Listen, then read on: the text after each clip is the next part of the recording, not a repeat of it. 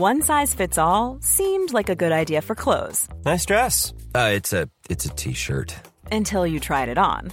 Same goes for your healthcare. That's why United Healthcare offers a variety of flexible, budget friendly coverage for medical, vision, dental, and more. So, whether you're between jobs, coming off a parent's plan, or even missed open enrollment, you can find the plan that fits you best. Find out more about United Healthcare coverage at uh1.com. That's uh1.com.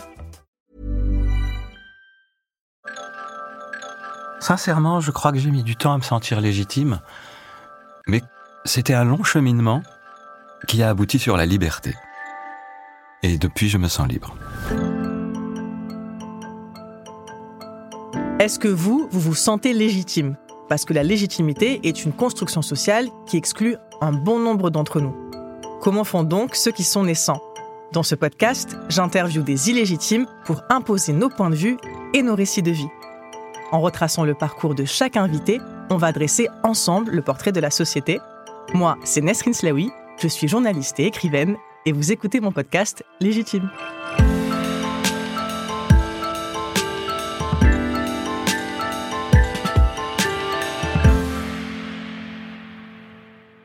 Bonjour Samy. Bonjour Nesrine. Bienvenue dans le podcast Légitime. Merci beaucoup d'être mon invité. C'est un de immense, invité. mais vraiment c'est un immense honneur de t'avoir parce que tu fais partie des visages qui ont marqué ma culture cinématographique française et je pense celle de de beaucoup de gens. Il me faudrait en réalité l'intégralité de l'épisode pour présenter euh, ta filmographie. Je vais quand même me concentrer sur des rôles marquants, en tout cas pour moi, ceux qui m'ont marqué personnellement. Mais j'invite euh, évidemment les gens à, à se pencher sur l'intégralité de ta filmographie qui a commencé dans les années 90, euh, quand j'étais même pas encore née, pour être honnête. Mais coupez Non, mais c'est mais c'est plutôt pour te dire à quel point tu as une longévité pardon qui est euh, qui est importante. Évidemment, moi je pense en premier au film indigène en 2006 et je pense à cette image de vous à Cannes. Vous avez reçu le prix d'interprétation euh, masculine pour l'ensemble de l'équipe euh, des, des acteurs et j'ai encore cette image en tête de toi, de Roche Dizem, de Sami Nasri, de Jamel Debbouze. De Bernard Et- Blancan aussi, on Et- oublie de le citer. Évidemment, et je me rappelle de la puissance de cette représentation pour le cinéma français. Tu as aussi incarné en 2011, pareil, un film qui m'a beaucoup marqué, le rôle de Omar dans Omar m'a tué, Mm. qui raconte l'histoire vraie de Omar euh, Radad et qui a été réalisé par un grand ami à toi qui est euh, Dizem. On, va parler de votre euh, complicité euh, au cinéma, mais comme je le disais, ta filmographie, elle remonte à il y a longtemps, à La Thune en 1991, à La Faute à Voltaire aussi en 2000.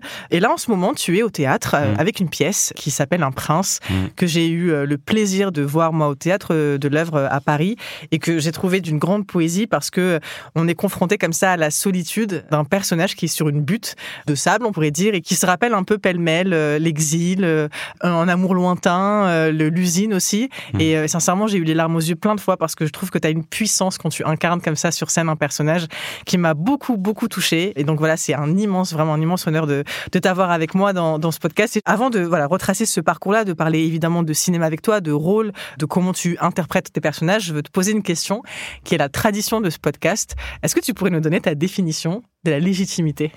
Sincèrement, je crois que j'ai mis du temps à me sentir légitime, mais c'était un long cheminement qui a abouti sur la liberté. Voilà. Et depuis, je me sens libre. Et Donc la légitimité pour toi, c'est égal à la liberté. Oui, la légitimité, c'est égal à s'affranchir de soi-même et à et apprendre à s'aimer et, et à se sentir libre dans la vie, oui, tout à fait. Et ma deuxième question, je suis désolée, elle va pas être très originale. On a dû Mm. te la poser des centaines de fois depuis le début de ta carrière. Mais qu'est-ce qui t'a mené au cinéma?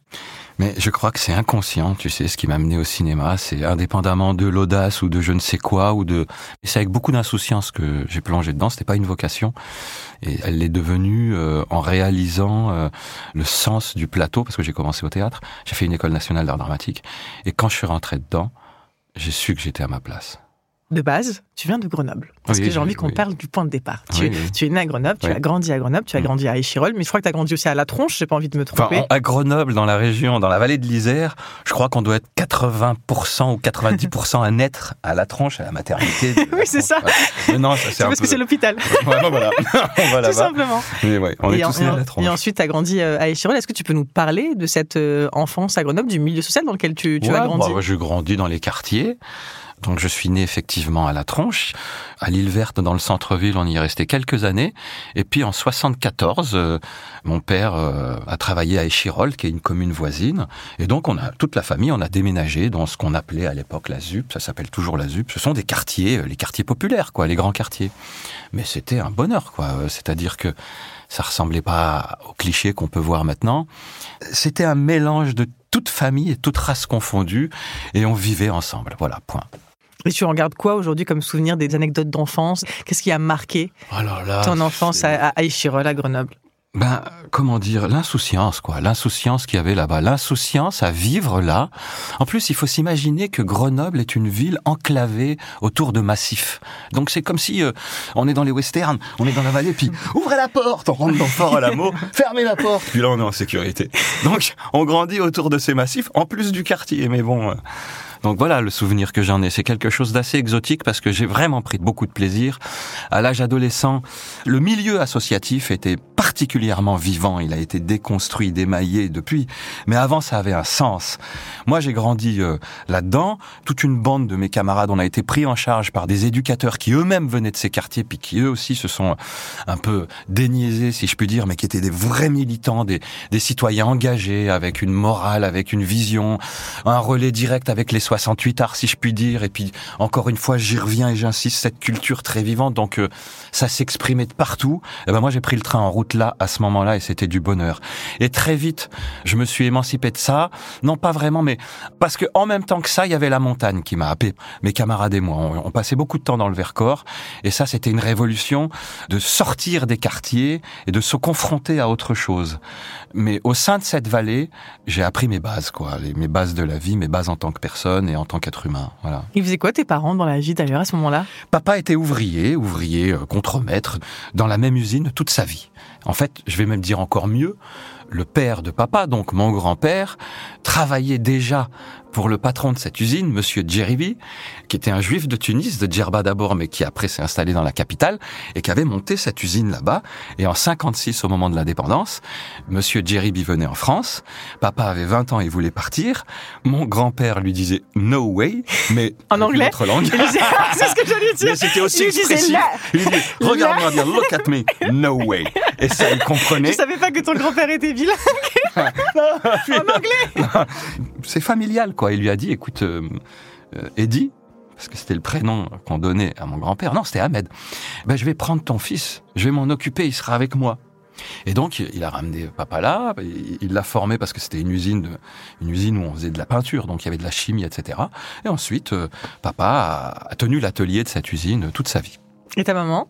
Et maman, c'est Wonder Woman, c'est-à-dire que c'est maman en puissance tout quoi. Maman, elle fait tout. Alors, elle est essentiellement à la maison. et après, euh, elle a élevé euh, les enfants d'une famille en particulier, donc euh, elle était assez occupée, elle faisait du ménage et puis elle élevait une famille qui habitait à Mélan, si je sais pas si tu as connu là-bas. J'ai connu Grenoble. Elle traversait la vallée tous les matins pour aller dans cette famille. Elle y est restée. Je crois qu'elle a fait le psy et puis jusqu'à ce qu'il devienne adolescent. Puis on a une autre derrière et voilà.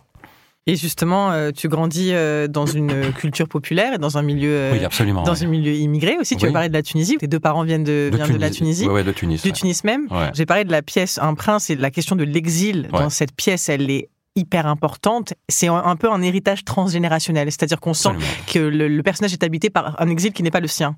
Et je voulais te poser cette question à toi, en tant qu'enfant d'immigré. Est-ce que tu portes aussi l'exil en toi? Plus maintenant. Mais longtemps, je l'ai porté inconsciemment. Parce que, vous savez, euh, ma génération, c'est celle qui arrive juste après celle de nos parents, ceux qui ont fait la traversée, quoi, euh, l'aventure. Donc nous, on arrive, on est là. Euh, sincèrement, je pense qu'inconsciemment, on est le prolongement de nos parents et de leur éducation. Donc il y a un choc des cultures, certes, parce qu'on grandit en France et pas au bled mais euh, on a un héritage direct des traditions et tout ça. Après, euh, bah, le choc, il était de, sortir de notre schizophrénie et de savoir ce qu'on était, quelle était notre identité. quoi. Il y a eu tout un mouvement à cette époque-là, c'est ce qu'on appelait la marche des beurs, c'est-à-dire prendre conscience de qui on est et de dire attention, attendez les enfants, on n'est ni algérien, ni tunisien, ni marocain, on est binationaux certes, mais il y a une chose qu'il faut assimiler et prendre en compte, c'est nous reconnaître effectivement en tant que Français citoyens certes musulmans, mais français. Certes arabes, mais français. On est né là. Moi et ma bande, on disait même on était des Ronalpins. Je veux dire. non, mais vraiment, c'est la, la, montagne, après, nous, ça nous a. Ça vous a marqué. Ça nous a marqué, mais en plus, un des éducateurs qui s'occupait de nous, c'était un bûcheron. Et très vite, il y a eu une prise de conscience entre nous, parce que j'en reviens à l'aspect militant, de savoir qui on est. Et même si on le sait pas, ben, qu'on fasse le cheminement et le chemin pour construire et, et savoir recoller les morceaux euh, sans se nier ou encore moins se dénier, quoi. Ne pas être dans l'amnésie. Et, et ça, c'est un choc parce que on va au devant d'une culture qu'on connaît sans connaître, que certains refoulent, d'autres revendiquent. Et puis surtout, on lit ça à travers le prisme du regard de l'autre. Mais nous, on prend pour acquis ce qu'on est. Mais il faut du temps pour réaliser que oh il y a un filtre tiens y a c'est différent. On voit bien qu'on est différent quand même. Puis après il a fallu et j'en reviens à la marche des beurs revendiquer quelque chose. C'est-à-dire attention encore une fois on est français qu'on mélange pas un droit à l'égalité et au reste. Sortir des discriminations inconscientes. Je pense que la France était malade de sa mémoire. Je pense que la France est toujours malade de sa mémoire et qu'elle n'a pas digéré ses colonies quoi. Donc c'est dommage parce que je ne cesse de le répéter, ça, quand j'ai l'occasion. Je trouve que on a un outil ici pour forger une identité commune, parce que euh, on a la chance de pouvoir vivre ici avec l'éducation nationale. Eh ben, c'est justement l'éducation nationale. On devrait, mais ça, c'est une volonté politique qu'il faudrait qu'il y ait, de faire une force de notre diversité. Parce que le socle commun, c'est d'abord être français. Mais sans nier euh, nos origines et ce qu'on est, d'en faire un atout, quoi ce qu'ils font en Angleterre ou, ailleurs. Enfin bon. Et ça, je pense que c'est ce qui nous manque. Du coup, plus on avance, plus on devient communautariste plutôt que d'avoir euh, la force de cet échange-là et de ce métissage.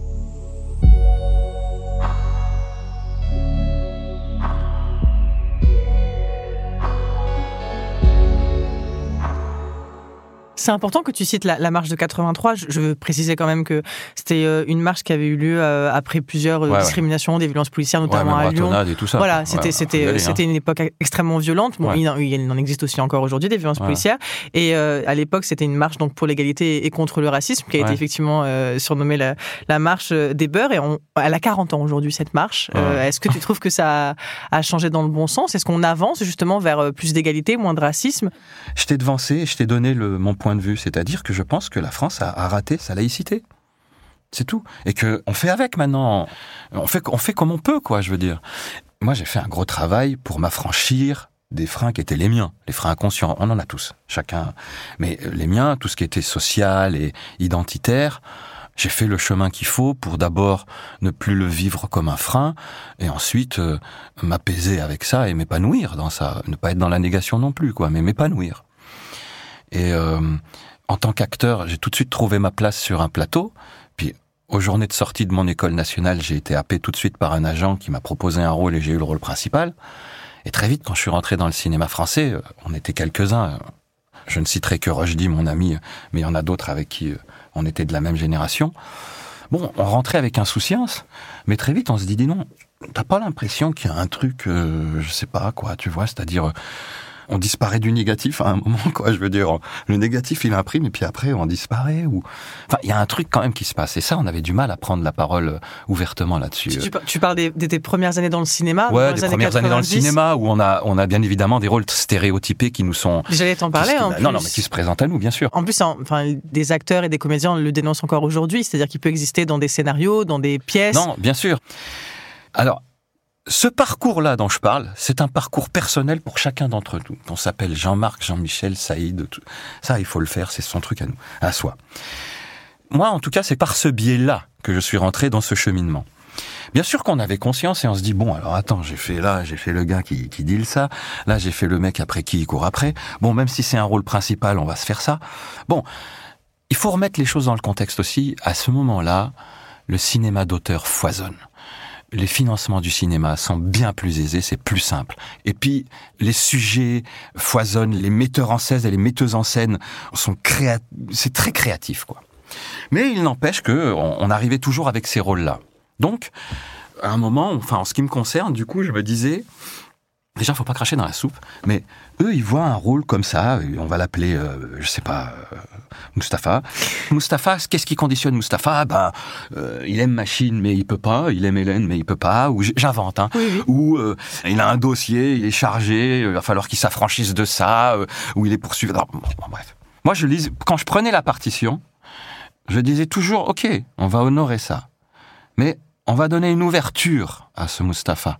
C'est-à-dire que la partition, elle va dans ce sens-là, elle sera tout aussi légitime si je prends un contre-pied et je laisse entrevoir une autre parole, et ça veut dire une que autre tu- pensée. Et ça veut dire que dans ta préparation du rôle, tu veux humaniser Mustapha. Humaniser et puis être plus subversif, donner autre chose à Mustapha. Une sexualité différente, un point de vue différent, un phrasé différent, un rythme différent, une énergie différente. Devenir quelque chose de vivant, de contemporain, qui sorte de nos inconscients collectifs. On part de l'inconscient collectif, il arrive là, là, et on en fait autre chose. Et on part. On le fait une fois, on le fait deux fois, on le fait trois fois. On laisse des traces. faut faire confiance à la pellicule, faut faire confiance à, à ce qu'on dégage, faut faire confiance à notre profonde intuition et notre profonde intention. Il faut y mettre les tripes. Et c'est un artisanat. Et pas attendre un résultat comme ça, il faut semer. Et puis, ça bouge. Et puis tiens, il y a un tel, un cinéaste que j'adore. Ah, c'est Philippe. Ah ah ouais, c'est pas mal ça. Et qu'est-ce qu'il fait? Ah ouais, c'est une histoire d'amour. Ah super.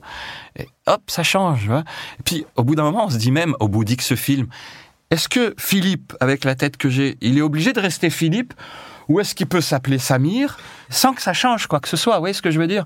Donc là, sans qu'on fasse exprès, on était contemporains tous de notre époque. La personne en face, le cinéaste ou la prod dit, euh, dans le fond c'est vrai, mais est-ce qu'on le fait ou pas? Donc des fois, je, continue à m'appeler Philippe ou je veux passer ça. Enfin bref, il y a une évolution qui se faisait, vous voyez ce que je veux dire Et puis après, on s'affranchit de tout ça, et puis euh, ben, on se libère. Et puis après, ben, on continue euh, notre carrière sans s'arrêter ni sur le nom, ni sur le prénom, ni sur la condition, mais on donne vie à, enfin voilà, quand on essaie de À des donner personnages. à des personnages, quoi. Oui.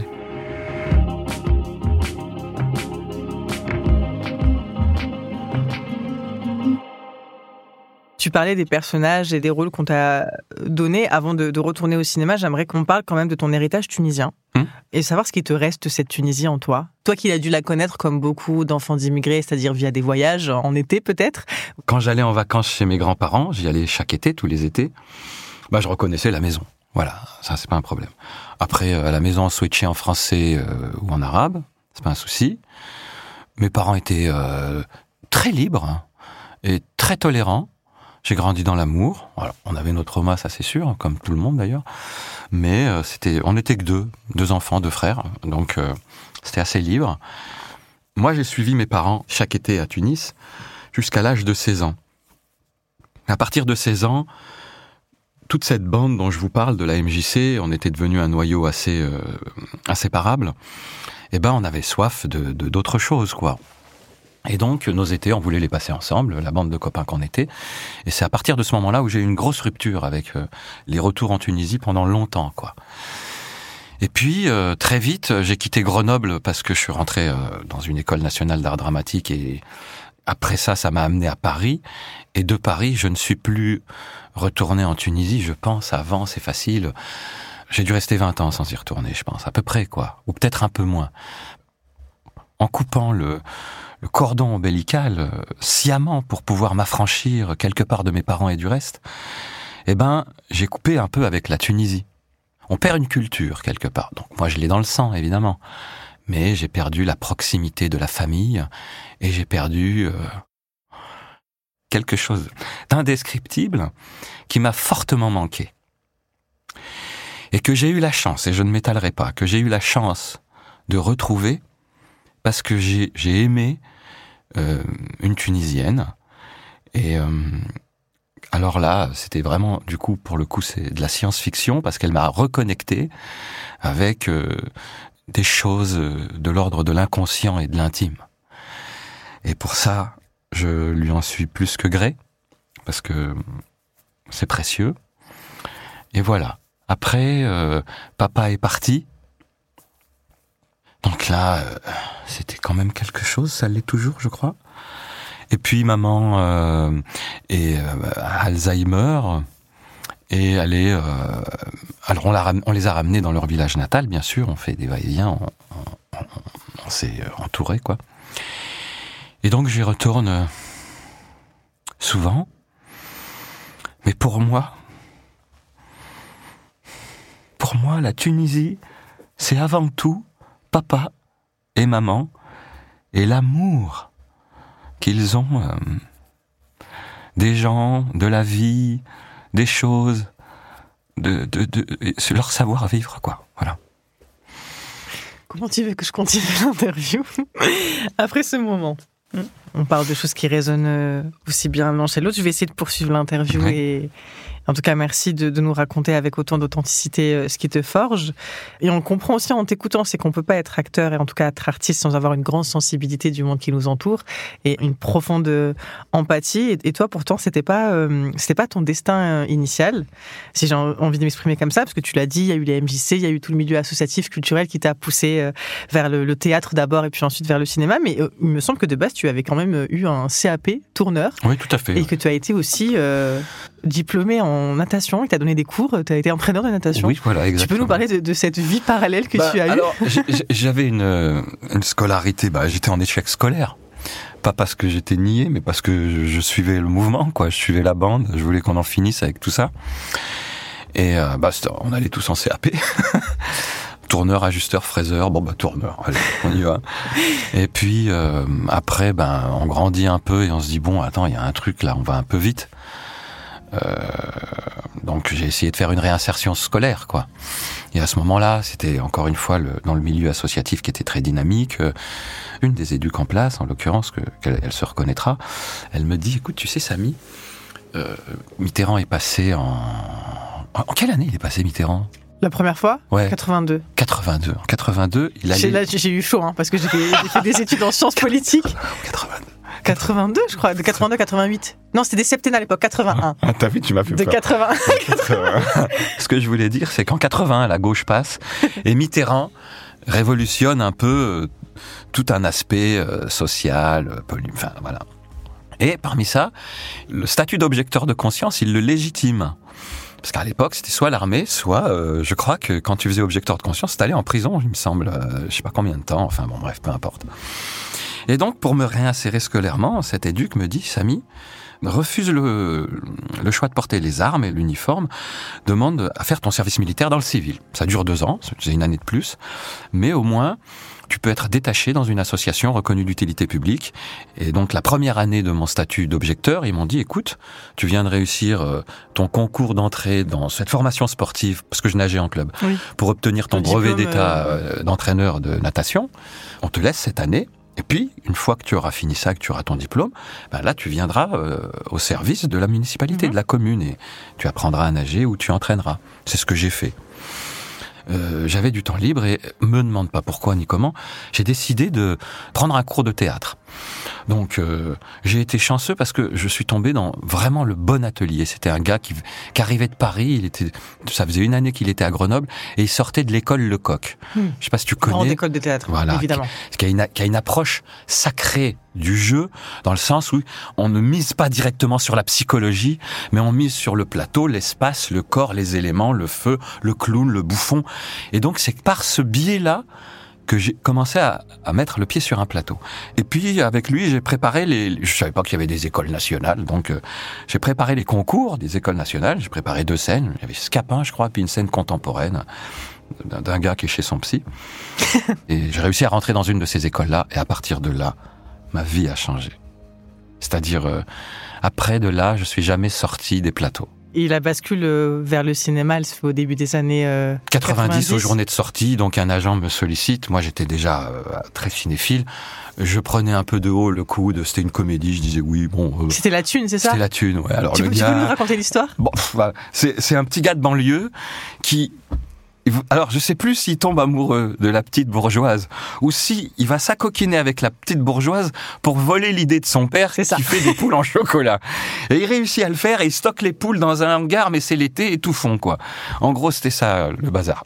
c'est comme ça qu'on te découvre pour la première fois. Oui, c'est comme ça qu'on me découvre. C'est quelque chose que j'entends beaucoup dans le milieu du cinéma, de la part d'acteurs ou même de, de réalisateurs, de producteurs, peu importe, mais surtout de la part d'acteurs et d'actrices, qui me disent une carrière, ça se construit sur les rôles que tu refuses. Absolument. Et toi, c'est un peu le sentiment que tu as après toutes ces années, justement depuis 90 jusqu'à 2024, que ta carrière s'est construite avec tous les films qu'on a dit, qu'on a cités, donc que tu as accepté, et aussi tous les rôles que tu refuses. Et je pense que c'est très dur de refuser quand on n'est pas issu du milieu parce qu'on se dit, et si on rate l'opportunité de sa vie? Bah, Je vais aller plus loin, moi, de ce que tu dis. Oui, euh, on construit une carrière plus sur le refus que l'inverse. Jusqu'à présent, ce que je sais, moi, sur la longueur, c'est que ce sont maintenant et je pèse mes mots, ce sont les rôles qui me choisissent. C'est-à-dire que les scénarios que je tourne, il y a une évidence. Et quand je le tourne, elle se confirme, cette évidence. Je reçois pas pléthore de scénars, mais ceux que je reçois, ils, sortent du lot, quoi, et je sais que c'est le mien. Ils sont évidents pour toi. Ouais, ça.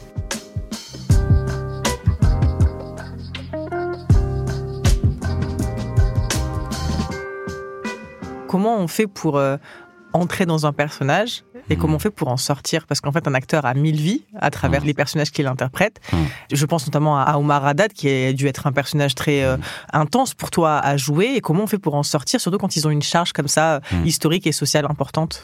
On est tous différents. Et certains rentrent dans les rôles et ils en sortent sans être... Euh... Éraflés. Non, mais voilà, il n'y a pas de dommage. Et, ils font du bon boulot ou je sais pas quoi. Bon, moi, c'est pas mon cas. J'ai très vite euh, compris qu'en fait, il y a une partition, c'est celle qui est écrite, ce sont les intentions de l'auteur.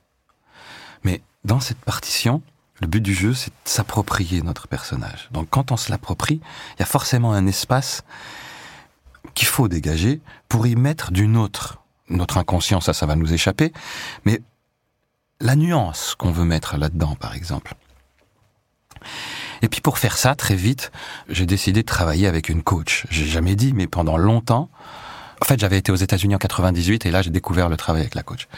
Et ici, en France, les gens avaient peur de la coach parce qu'inconsciemment, ils ont l'impression de se faire déposséder. Alors qu'en fait, la coach, c'est comme un, un entraîneur qui prépare son athlète pour la course qui correspond au tournage, on va dire.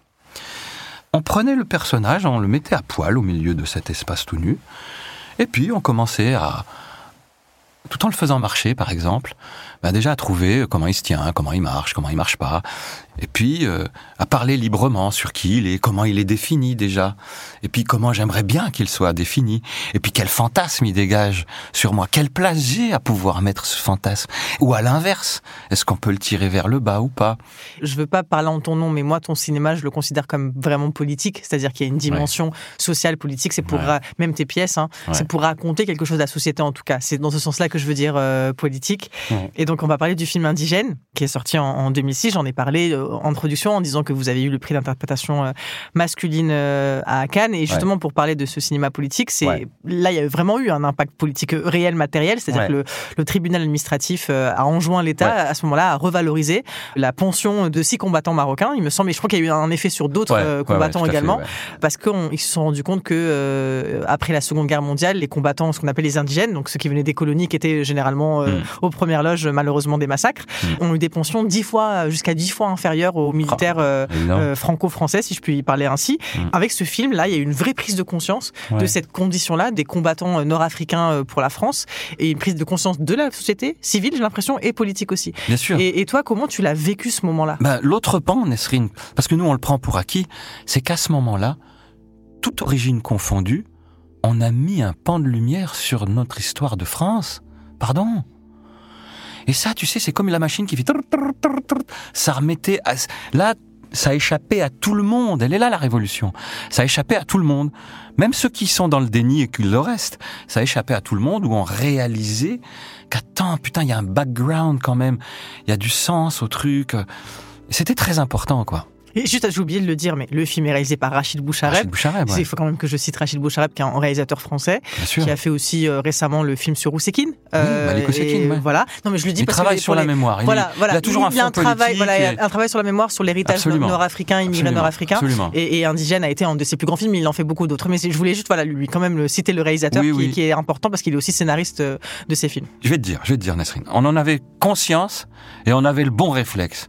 On n'a pas eu les, les, les, les, les, les, les chevilles ou les mollets qui enflent, quoi. On avait déjà tous quelques films dans les pattes, chacun d'entre nous. Mais la première chose qu'on a dit à Rachid quand il nous avait réunis, cinq ans avant de commencer pour nous exposer l'idée, on était là, on se marrait, nanana. Puis quand on a un coup de sérieux, on dit, ouais, ok, Rachid, juste, viens, on fait pas un truc, tu sais, euh, dramatico-dramatique. C'est pas un truc, euh, on va vous expliquer l'histoire. Viens, on fait comme les ricains y font, de l'histoire, on en fait du spectacle. Il était une fois l'Amérique, Cosa Nostra, euh, le parrain, enfin, tu vois. Et de sorte que, il y a une catharsis, et que derrière le spectacle, on découvre l'histoire. À fond, il a dit Rachid et tout. Alors, ils ont retravaillé. Et cinq ans après, on avait le scénar et le financement. Et on est parti dans- là-dedans. C'était un conte de fées. Donc, nous, comment, tu nous demandes comment on avait conscience? On était, c'est tout. On était. On était porté par le projet. Même pendant le tournage, pendant le tournage, avait une charge émotionnelle et de mémoire hyper importante. Non, mais en fait, pendant le que c'est votre tournage, histoire, c'est pour ça que je dis ça. C'est- Oui, c'est votre histoire à chacun aussi. En fait, la vérité, je crois que un tournage est toujours conditionné par ce qu'on appelle un plan de travail. C'est un garde-fou parce qu'il y a jour 1 et jour fin. Mais en ce qui me concerne, le plan de travail, j'avais pas envie qu'il se finisse. C'était mieux que la vie encore là-bas dedans. Et ce qu'on faisait, c'était génial parce qu'il y avait le plateau et hors plateau. Il y avait une énergie de manière euh, spirituelle, je dirais que on sentait que dans la vie, il y avait quelque chose qui se passait là. Il y avait une parole qui était juste, il y avait un propos qui était le bienvenu, d'actualité, et ça nous ramenait beaucoup de considération euh, à chacun d'entre nous, sans être revendicatif. Incroyable film qui a eu euh, en plus un très grand succès au cinéma. Je crois Ouais, que ça- c'est 3 millions 5, je crois. mais puis, je crois euh, que c'est même. euh, moi, j'ai vu 6 millions, mais peut-être que je ah, me trompe. Alors ça, j'en sais rien, Peut-être que je me trompe. Je- de quand j'ai préparé l'émission, j'ai vu, euh, j'ai vu 6 millions. Alors, on C'est va dire la- entre t'es pas 3 la et, première qui me dit ça. entre ouais, 3 et c'est 6 millions. On va, on Moi, je dire me comme ça. de la Mais en tout cas, sortie. ouais. En tout cas, ça s'emballait. C'est sorti en septembre 2006 et c'est ma dernière question. J'ai passé un excellent Wow. moment avec toi. last but not Et, least. et je veux qu'on parle de ton César. Donc, tu as eu un César en 2021, César du meilleur acteur pour le film Un fils. Est-ce que, Samy, le fait d'avoir des reconnaissances, le fait d'être salué par la critique, par le public, ça aide à se sentir légitime Je me sens légitime. Et là, tu fais le lien avec l'introduction de cette émission. Quand on devient légitime, ben, le reste l'est aussi, quoi. Et la vie prend son sens, être dans son axe, quoi. Quand je tournais un fils, je, je tournais donc dans le désert euh, de Tataouine, par là où papa est passé avec son père, qui était libyen, et qui avait emmené mon père, âgé de 8 ans, dans un périple qui est une expédition, parce qu'à ce moment-là, euh, dans les années euh, 40, euh, la Tunisie, c'est un protectorat français, et, la Libye est occupée par les Italiens. Donc, euh, pour passer les frontières, euh, le grand-père avec le- l'enfant, avec euh, mon père, ont dû trouver des passeurs, et parce qu'il y avait des rafles, etc. Donc, euh, c'est toute une histoire. Et tout ça à pied, ou à dos de chameau, ou en taxi collectif, enfin, j'en sais rien, quoi. Et à ce moment-là, quand euh, je partais en Tunisie dans le désert pour tourner un fils, j'adorais mon personnage. Et grâce à lui, tu as eu un César. Et avec lui, j'ai eu un César et c'était super. Et donc, la légitimité, elle vient de toi-même maintenant. Complètement. C'est ça ton message final. Oui. Merci beaucoup, Samy, d'avoir été merci, mon invité. C'était exceptionnel de t'avoir euh, avec moi. Et quelle magnifique carrière. On t'en souhaite encore une très longue. Et au plaisir de te revoir au cinéma ou sur les planches, en tout cas, avec un prince. Absolument. Merci, Samy. Merci à vous. Merci d'avoir écouté Légitime, un podcast présenté par Nesrin Slaoui et produit par Paradiso Média. Si vous avez aimé, n'hésitez pas à vous abonner au podcast, à le partager autour de vous, à nous laisser des étoiles et un commentaire sur votre plateforme d'écoute préférée. Vous pouvez aussi nous regarder sur les réseaux sociaux. À bientôt!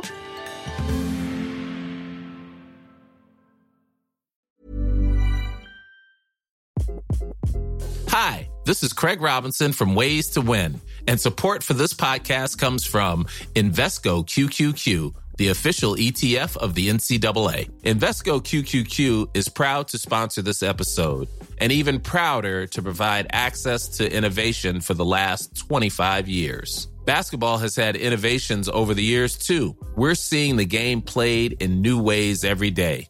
Learn more at Invesco.com slash QQQ. Let's rethink possibility. Investco Distributors, Inc.